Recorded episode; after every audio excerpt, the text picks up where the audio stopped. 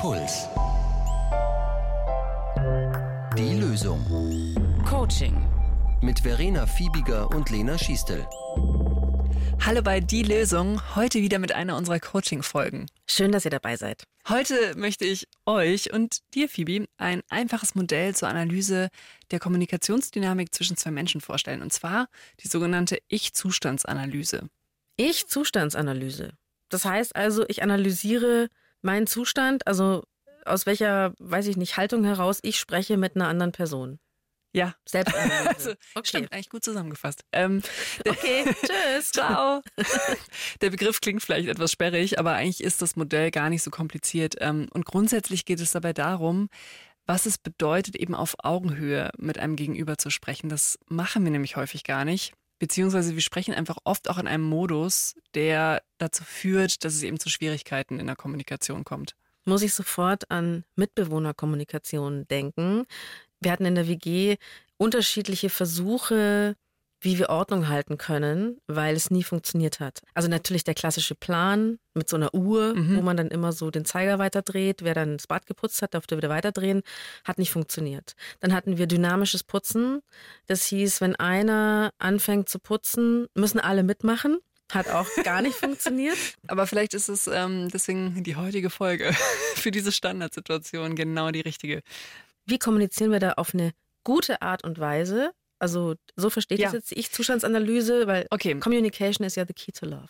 Ähm, genau, also in der Ich-Zustandsanalyse gibt es quasi, es ist zwar auch ein größeres, es ist ein weites Feld, aber es gibt zwei Grundgedanken, die ich gut finde.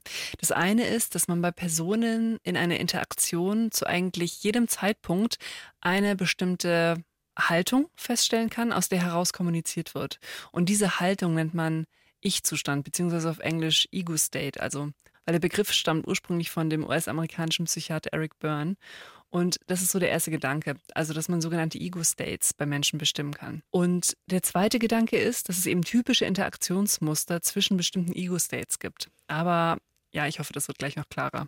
Also es gibt tatsächlich Zustände, Ich-Zustände, aus denen wir heraus kommunizieren. Ja, und Mhm. vielleicht fangen wir damit mal an. Also was versteht Eric Byrne unter Ich-Zustand? Er meint damit ein Muster an typischen Gefühlen und Verhaltensweisen, die ineinander greifen. Also ich fühle mich auf eine bestimmte Art und ich handle dann auch auf eine ganz bestimmte Art und das passt so zueinander. Und er unterscheidet drei Hauptmuster und zwar das sogenannte Eltern-Ich, das Erwachsenen-Ich und das Kind-Ich.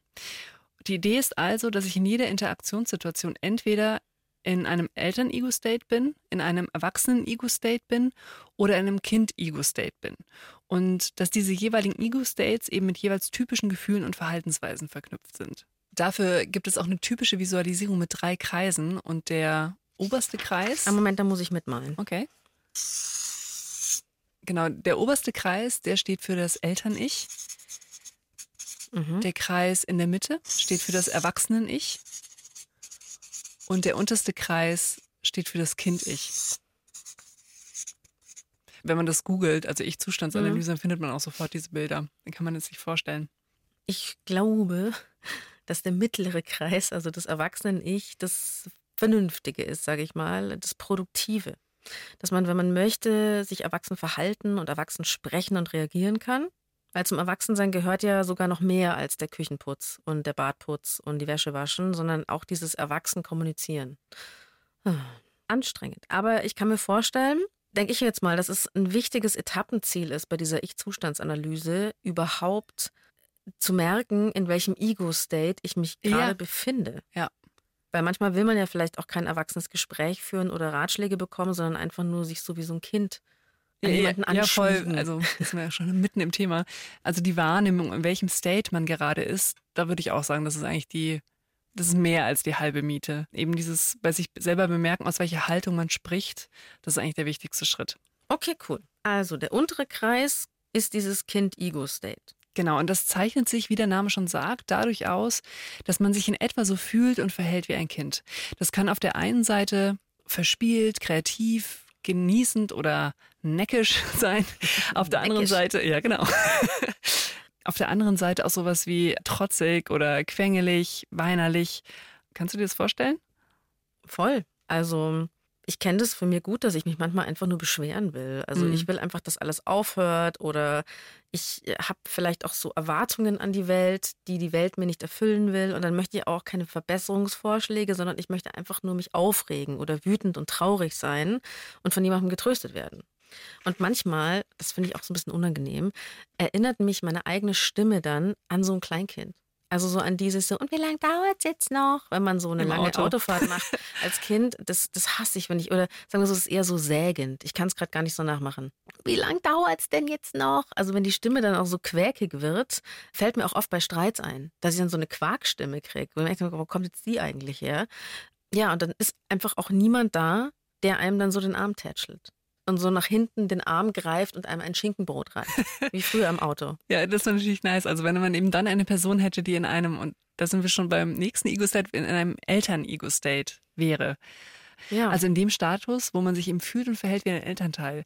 Denn da gibt es eben zum einen auch diese fürsorgliche Seite, wo man eben das Schinkenbrot reicht. die Schinkenbrotseite, ja. Genau, Mhm. wo man für andere Personen Stärke zeigt und sich kümmert.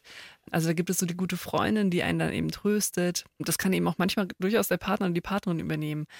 Aber das ist eben die eine Seite.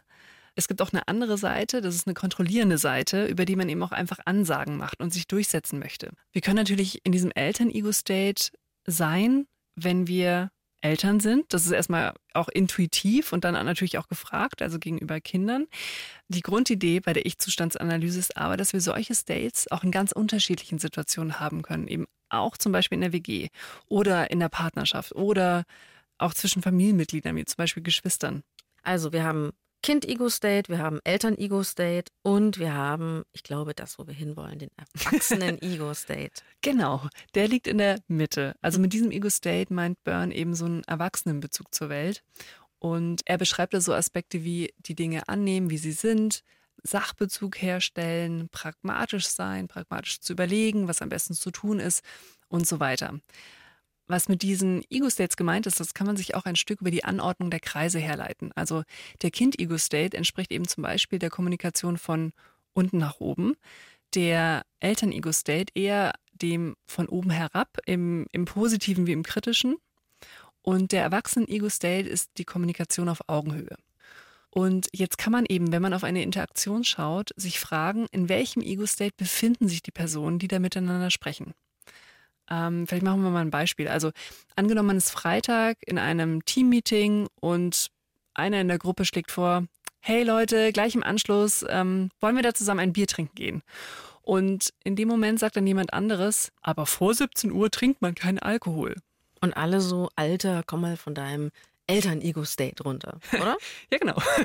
Das ist eigentlich nicht so angebracht in der Situation und in so einer Gruppe. Und das kann auch zu einer Irritation in der Gruppe führen. Und dann kann man sich eben fragen, was ist da abgelaufen? Und eben mit dieser Ich-Zustandsanalysenbrille draufschauen. Und der Vorschlag, hey, lasst uns ein Bier trinken gehen, ist im Grunde nämlich erstmal einfach ein Vorschlag auf der Erwachsenenebene. Und wenn dann jemand kommt und so eine, man macht es aber so und so, Ansage macht, dann ist das eine Kommunikation aus der Elternebene heraus, eben durch diesen Verweis auf Normen und Regeln und was man halt macht. Hm. Und dadurch ist die Kommunikation auch leicht von oben nach unten. Das löst in der Form wahrscheinlich eben eine Irritation aus. Was meinst du denn, wenn wir jetzt mal diese Situation nehmen, wie könnte man auf der Erwachsenenebene da reagieren? Wenn man kein Bier trinken gehen mag. Mhm. Witzigerweise ähm, hatte ich diese Situation recht oft abends, Ah, weil ähm, ich habe eine Zeit lang abends moderiert und zwar eine Sendung von 22 bis 24 Uhr. Und freitags wurde immer getrunken. Prosecco Friday. das ist das neue Bier nach vier. das neue Bier nach vier, ich fand es natürlich vollkommen albern. Nee, und das Ding war einfach, dass ich am Freitag immer schon recht kaputt war von dieser Ja. Spätschichtwoche und ich äh, schon da mal mitgemacht habe und festgestellt habe, äh, Bier trinken von einer Live-Sendung macht mich kurz beschwingt und dann sehr müde. Also immer dann, Mhm. wenn das Mikro angeht, um 22 Uhr hätte ich mich ins Bett legen können. Genau dann, wenn die Kollegen da in ihren Feierabend hineingeglitten sind und ist auch ähm, fies. da musste ich noch arbeiten und ich habe tatsächlich dann immer sagen müssen, sorry, ich bin die miese Petra, aber ich bin später dann zu müde und deswegen Mhm. leider raus. Ich habe aber natürlich die anderen beneidet um ihr Trinkglück. Ja, Klar. aber, aber das ist voll gut, wie du da reagiert hast. Nämlich, das ist eigentlich so ein Beispiel, das wäre auch auf der Erwachsenenebene. Mm, Also war ich erwachsen. Du hast nicht mit Norm oder mit Mann macht es so, sondern du hast einfach von dir erzählt in dem Moment. Ah, ja. Und äh, das, genau, deine Okay. Gründe genannt, warum du es jetzt nicht machst. Diese Unterscheidung eben zwischen diesen drei States und aus welcher Haltung man eben heraus kommuniziert, das ist die erste Grundidee. Und die zweite interessante Grundidee an der Ich-Zustandsanalyse ist, dass man in solchen Situationen auch mitdenken kann, wenn ich aus einem bestimmten State heraus kommuniziere, provoziere ich auch, dass der andere in einen bestimmten State kommt. Also wenn Mhm. ich zum Beispiel aus der Elternebene heraus kommuniziere, kann es sein, dass ich bei meinem Gegenüber provoziere, dass er oder sie eher in einen Kind-Ego-State rutscht. Aha. Und auf unser Beispiel bezogen, das wäre jetzt zum Beispiel, wenn man eben sagt, man trinkt aber nicht vor 17 Uhr, dass äh, dann irgendjemand, ja, ich weiß nicht, zum Beispiel nachäffend oder so, irgendwie trotzig nachäffend reagiert. Man trinkt aber nicht vor 17 Uhr, irgendwie sowas. Ah. Und dieses Nachäffen ist auch eigentlich eine kindische Reaktion oder eine trotzige Reaktion. Das klingt jetzt vielleicht auch erstmal, ah, ist doch logisch, dass es so eine Reaktion provoziert. Das lohnt sich aber, dass man das für folgende Situationen mitdenkt. Also wenn ich mich zum Beispiel irgendwie regelmäßig über jemanden ärgere, der sich in meiner Wahrnehmung kindisch verhält, dann lohnt sich die Frage, ähm, verhalte und erlebe ich mich vielleicht auch wie ein ja, kontrollierender Elternteil? Und ist das, dass ich vielleicht auch manchmal so rede und so einen Ton anschlage, ist das angemessen? Oder habe ich es eigentlich auch mit einer erwachsenen Person zu tun? Weil wenn das so ist, dass ich mich über kindliches Verhalten ärgere, aber selbst wie ja eine kontrollierende Erwachsene reagiere, dann wird das die Dynamik eher verstärken. Fällt mir auch ein Beispiel ein. Ich hatte mal in einer Praktikumsstelle so einen ganz unangenehm kontrollierenden Vorgesetzten. Der hatte die Angewohnheit, einen ohne Scheiß 25 Mal am Tag anzurufen und jeden Schritt, den man macht, nochmal zu erfragen, ob man das jetzt schon gemacht hat, ob man da gerade dabei ist. Richtig so Control-Freak-mäßig. Und ich habe gemerkt, ich komme in einen kindischen Trotzmodus und tue Dinge einfach extra nicht oder komme extra zu spät, obwohl Ja. ich wusste, der sitzt da jetzt schon seit 8 Uhr morgens auf seinem Stühlchen und wartet auf mich. Und ich dachte mir so, nö, da dusche ich jetzt extra lang. Weil ich finde, um 8 Uhr morgens müssen wir uns noch nicht treffen, Ja. weil der will mich nur kontrollieren. Das Lustige ist auch, der ist mir dann natürlich auch immer auf die Schliche gekommen, weil ich mich auch so ein bisschen ungeschickt angestellt habe und hat mich ausgeschimpft wie so eine Zwölfjährige. Das ist eben ein gutes Beispiel für so eine sich verstärkende Dynamik. Du fühlst dich von oben herab behandelt und kontrolliert und reagierst dann eben trotzig und dein Vorgesetzter wird eben mehr oder weniger bewusst wahrgenommen haben, dass du dich auch so ein bisschen entziehst und so ein bisschen vielleicht auch trotzig verhältst und das wiederum wird bei ihm verstärkt haben, so Gedanken wie, da muss ich jetzt mal durchgreifen und Die so muss, ich, weiter. die muss ich jetzt einfach noch öfter anrufen. ja, genau. Ich glaube, ich hätte einfach vielleicht erwachsen sagen können, ich möchte nach 18 Uhr oder 19 Uhr, wann möchte ich jetzt nicht mehr angerufen werden. Oder ich bin abends nicht zu erreichen. Zum hätte ich einfach mal kommunizieren sollen, anstatt dann genervt nicht ans Telefon zu gehen. Das wäre genau der Ansatz. Wenn ich nämlich möchte, dass mein Gegenüber sich auch erwachsen verhält, sollte ich viel eher bei mir ansetzen und eben darauf achten, dass ich eben auch auf der Erwachsenenebene kommuniziere. Und das geht eben auch in beide Richtungen. Eben auf der einen Seite, dass ich zum Beispiel bemerke, jemand schlägt bei mir so einen kontrollierenden und normativen Ton an, dass ich dann eben bei mir überprüfe, hm, vielleicht bin ich auch so ein bisschen quengelig oder ein bisschen trotzig in meiner Stimme. Und umgekehrt, wenn ich jemanden kindlich finde, sollte ich auch bei mir überprüfen, hm, habe ich aber vielleicht auch sowas Normatives, Kontrollierendes. Mir gelingt es ja manchmal, um jetzt mal so eine Erfolgsgeschichte zu erzählen, in so ewigen Haushaltsdetaildiskussionen. Ich hatte es ja vorhin schon von der WG. Da kann man sich ja in, ins Unendliche verlieren. Also wenn eine WG eine Spülmaschine hat, wie man die zum Beispiel einräumt oder wie man den Wäscheständer behängt, wenn man denn gemeinsam einen Wäscheständer zu behängen hat, da kann man sich auch extrem im Detail drüber austauschen. Aktuell ist es so, dass ich zum Beispiel mit meinem Freund so eine Salatschleuder-Diskussion am Start habe. Wissen alle, was eine Salatschleuder ist? Ja, oder? Ja, Weißt, benutzt du auch eine Salatschleuder? wir haben auch eine Salatschleuder, ja. Und ich bin gespannt. Ich finde ja, es gibt Dinge, die man so oder so erledigen kann. Ich bin jetzt in dieser Beziehung generell so ein bisschen die unordentlichere Person, der man nachsagt, sie macht die Dinge vielleicht nicht hundertprozentig richtig im Haushalt. Ich finde ja, bei der Salatschleuder ist es eine Typsache. Also entweder Punkt A, du lässt das Sieb in der Schüssel, machst Wasser in das Ganze rein und wäschst den Salat da drin. Mhm. Also Sieb und Schüssel zusammen. Mhm. Typ B, du machst das Sieb raus aus der Schüssel, füllst die Schüssel voller Wasser und Mhm. wäschst den Salat in der Schüssel und tust ihn dann so rausheben mit den Händen und ins Sieb rein. Und dann schleuderst du das Ganze. Mhm. Ne? Oder du bist Typ C und fragst dich eben, wozu man eine Salatschleuder braucht. Aber Mhm. darum geht es nicht. ähm, ich finde B richtig. Also ich benutze das getrennt, Ja. weil ich finde, wenn man das alles gemeinsam benutzt, dass ja dann der Dreck nicht wirklich rausgeht. Mein Naja. Freund findet A richtig. Bist du auch ein Typ A oder was? Ja, ich glaube, das können wir an der Stelle abkürzen. A ist die richtige Art, wie man eine Salatschleuder benutzt. Alles gemeinsam. Ja. Ich habe das Du kannst anders, ja dann, du kannst jetzt, äh, ja, okay. Ich habe das anders gelernt in meiner Kindheit. Meine Mutter Okay. hatte auch eine Waschschüssel und hat es dann ins Sieb gehoben. Alles klar. Und jetzt werde ich richtig wütend gleich. und ich finde, Aber dann gucken wir doch mal mit der Ich-Zustandsanalyse darauf. wie man draufschauen kann, ich würde in meinem Erwachsenen-Ego-State sagen, ich glaube, es geht beides. Ja, Man kann den natürlich. Salat auf unterschiedliche Art und Weise mit einer Salatschleuder waschen, ohne dass die Weltordnung aus den Fugen gerät. Ja. Vielleicht noch so ein bisschen mit so einem gehässigen Unterton. Nein, Schmarrn. Und dann würde ich sagen, wenn du den Salat wäscht, dann machst du das so, wie du möchtest. ja. Und ich mache das, wie ich das möchte. Und wenn ich in meinem Kind-Ego-State bin, würde ich sagen, dann mach's halt selbst. Ich Sehr, hasse sehr, sehr dich. gut. Also eben auch mit der Situation, da kann man mit dieser Brille drauf schauen und eben sich fragen, ob man eben eure Dynamik dadurch besser verstehen könnte. Also ob es eben, also dein Kind-State triggert, wenn dein Freund irgendwie versucht, dir vorzuschreiben, wie du den Salat zu waschen hast. Und man Ich kann bin echt entsetzt, dass du das auch so.